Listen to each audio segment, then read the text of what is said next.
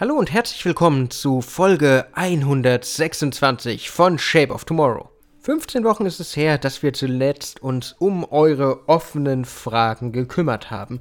Und seitdem sind viele, viele, viele Themen durch den Äther gegangen. Daher geht es in dieser Folge heute wieder um die Fragen, die mich von euch erreicht haben, zu den Themen Metaverse, Deepfakes und alles andere, was wir seit der letzten Folge, Folge 110 uns angeschaut haben. Shape of Tomorrow. Der Podcast rund um Innovation, Trends und die Zukunft. Mit Innovation Profiler Alexander Pinker. Wie ihr mittlerweile wisst, geht es bei Shape of Tomorrow um die Zukunft, um die Zukunft von Innovation, Trends und Gesellschaft. Und wir haben uns mit vielen Technologien, aber auch mit viel Innovationsmanagement beschäftigt. Eine Frage, die euch offenbar nicht losgelassen hat, was wir allerdings auch immer wieder uns angeschaut haben, sind die Themen Deepfakes. Sei es, dass wir über die Zukunft von Hollywood und der Entertainment-Industrie durch neue Möglichkeiten durch die Ersetzung der Synchronsprecher, zum Beispiel durch eine KI gesprochen haben, sei es überhaupt über die Möglichkeiten von Deepfakes im Alltag. Aber eine Frage, die mich erreicht hat, war, was halte ich von der aktuellen Meldung, dass es ein Interview, ein gefaktes Interview zwischen Joe Rogan, dem umstrittenen Podcaster, und Steve Jobs gibt. Und ja, der ein oder andere Hörer, der es nicht mitbekommen hat, wird sich jetzt fragen, hä? Steve Jobs ist doch schon sehr, sehr lange tot. Trotz allem kursiert gerade ein sehr aktuelles Interview mit ihm und Joe Rogan zu den Themen Apple, Weltanschauung und allem anderen. Komplett entstanden durch künstliche Intelligenz, die die Stimme von Steve Jobs aufgrund verschiedenster Interviews nachinterpretiert hat und dann einfach genutzt hat, um selbst zu sprechen. Ja, das ist total spannend. Man hört natürlich, wenn man sich's anhört, dass es sich um eine Maschine handelt, weil Steve Jobs hat langsamer in Interviews gesprochen, er hat anders betont und vor allen Dingen das Lachen wirkt doch ziemlich, ziemlich falsch. Aber was halte ich jetzt davon? Was halte ich davon, dass man Tote wieder zum Leben erweckt mit Deepfakes? In der Folge, wo wir uns damit beschäftigt haben, habe ich über das Dali-Museum gesprochen und habe eigentlich positiv erwähnt, dass ich es toll finde, dass man mit Salvatore Dali sprechen kann, auch wenn es ein Deepfake und eine KI ist. Aber sowas wie ein Podcast-Interview, ein journalistisches Element, das finde ich grenzwertig. Es gibt einfach eine Grenze zwischen Realität und Fiktion.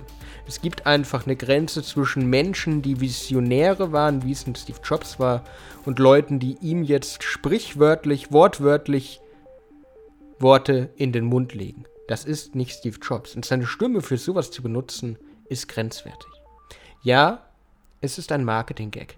Ja, es sollte einfach zeigen, was die Technologie kann. Aber trotz allem kann das einfach nicht sein.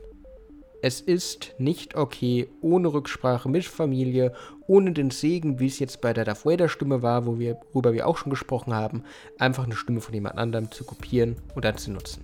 Deepfakes können uns Einheit bringen, aber sie brauchen Regeln, sie brauchen Orientierung, sie brauchen Möglichkeiten. Und da braucht es einfach Grenzen.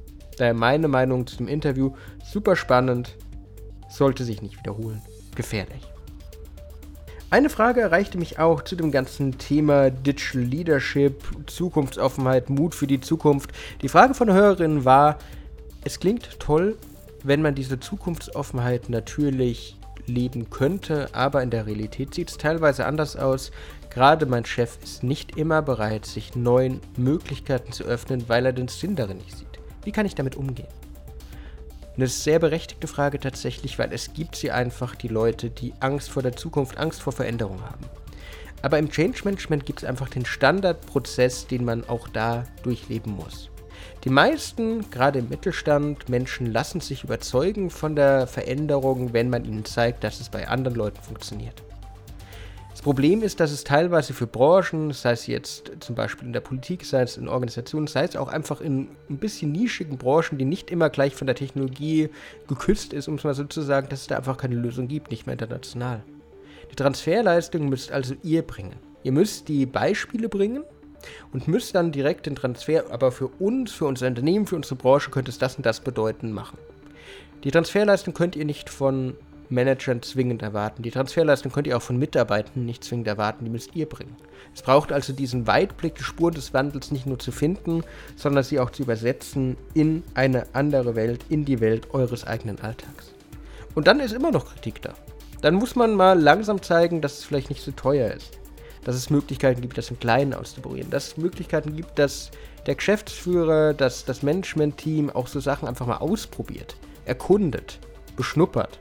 Und nach und nach, durch Probieren, durch Beobachten, nach den ganzen Phasen der Verneinung, kommt so langsam eine Akzeptanz, die euch auch helfen kann, so Themen reinzubringen. Also was möchte ich dir, liebe Hörerinnen, mitgeben? Es ist wichtig, dass ihr Zeit lasst. Es ist wichtig, dass ihr Berührungspunkte schafft und dass ihr den Mehrwert für den Menschen, für die Branche, für das Unternehmen, für den Alltag, für den Prozess selbst einfach bringt. Und ja, ich habe in Folge 119 gesagt, die Zukunft braucht Diskussion, auch dass ihr euch auf Diskussion einlasst und so ganz neue Möglichkeiten rausfindet. Das ist extrem relevant. Man muss einfach mal probieren und dann Berührungsängste abbauen. Eine Nachfrage zu die Top 5 Trends für die Zukunft des Einzelhandels. Welchen Trend sehe ich denn jetzt tatsächlich am relevantesten? Welcher Trend wird wirklich, wirklich, wirklich die Zukunft des Einzelhandels prägen?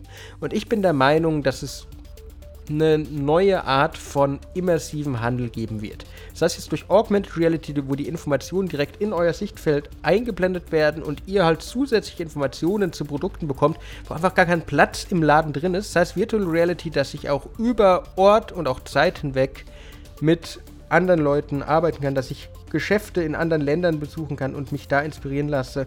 Die Immersion ist für mich so einer der wichtigsten Trends im Einzelhandel, weil wird einfach neue Möglichkeiten brauchen. Wir wollen nicht mehr immer raus, unsere Welt hat sich verändert, unsere Art mit der Welt zu interagieren hat sich verändert und ich glaube, da braucht es neue Möglichkeiten, damit wir einen Ersatz für den Onlinehandel bekommen, der doch ein bisschen langweilig und auch ein bisschen überbevölkert, ein bisschen zu voll ist.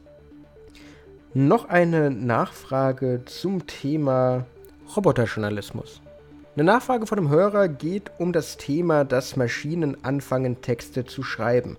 Er berichtet von seinen eigenen Erfahrungen mit den KI-Tools, die schreiben, und dass das teilweise zwar ganz nett ist, aber nicht unbedingt immer, zumindest in der deutschen Sprache, ja, zielführend ist. Jetzt darf man eins nicht vergessen. Die KI verändert sich natürlich kontinuierlich weiter und wird auch immer besser. Mit immer mehr Nutzern, wie beispielsweise auch dir, liebe Hörer, wird die KI immer besser, auch Besonderheiten auszuformulieren. Ich meine, die Art und die Erfahrung mit Schreiben der KI von damals, als es die Beta-Version gab, zu heute, das ist nicht mal mehr vergleichbar.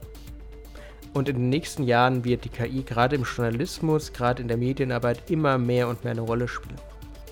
Viele Verlage, internationale Verlage vor allen Dingen, nämlich du hast komplett recht, die englischsprachige Version ist wie bei den meisten Technologien immer ein bisschen besser, Viele Verlage gehen mittlerweile schon auf den Weg und lassen einfache Texte wie Horoskope, wie Sportberichterstattung, wie Wetterbericht von KI schreiben.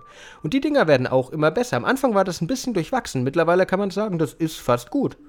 Und in den nächsten Jahren mit mehr Daten, mit mehr Nutzern, mit mehr Informationen, die natürlich dann auch zum Teil, hoffentlich, anonymisiert sind, wird es noch besser. Das heißt, ja, ich glaube, dass die schreibende KI immer relevanter wird. Ich glaube nicht, dass es die Kreativität des Autoren wirklich ersetzen kann. Aber ich glaube, dass sie helfen kann, Routineaufgaben, einfache Texte zu formulieren und Individualisierung in andere Texte reinzubringen. Also da glaube ich tatsächlich dran, dass die KI eine große Rolle spielen kann. Wir hatten natürlich noch viele weitere Fragen zu allen möglichen Themen. Es ging noch ums digitale Erbe in ein paar Fragen. Es ging noch ein bisschen um Umweltinnovation. Trotz allem, um die Folge nicht zu lang zu machen, möchte ich es jetzt erstmal dabei belassen. Trotz allem würde ich mich freuen, wenn ihr weitere Fragen sendet. Einfach über LinkedIn schreiben, einfach mir eine E-Mail schreiben. Ihr könnt mich nicht nicht finden. Kurz schreiben, was euch bei einer der Folgen auf dem Herzen brennt, wo ihr vielleicht jetzt auch bei den Erläuterungen noch anderer Meinung seid oder mehr wissen wollt. Sonst war es das jetzt wieder mit Shape of Tomorrow. Folge 126. Ich hoffe, ihr konntet einiges für eure Zukunft mitnehmen. Wenn euch die Folge gefallen hat, würde ich mich freuen, wenn ihr mir folgt, wenn ihr mir ein Like da lasst. Sonst hören wir uns das nächste Mal wieder. Bis dann und ciao. Shape of Tomorrow. Der Podcast rund um Innovation, Trends und die Zukunft. Mit Innovation Profiler Alexander Pinker.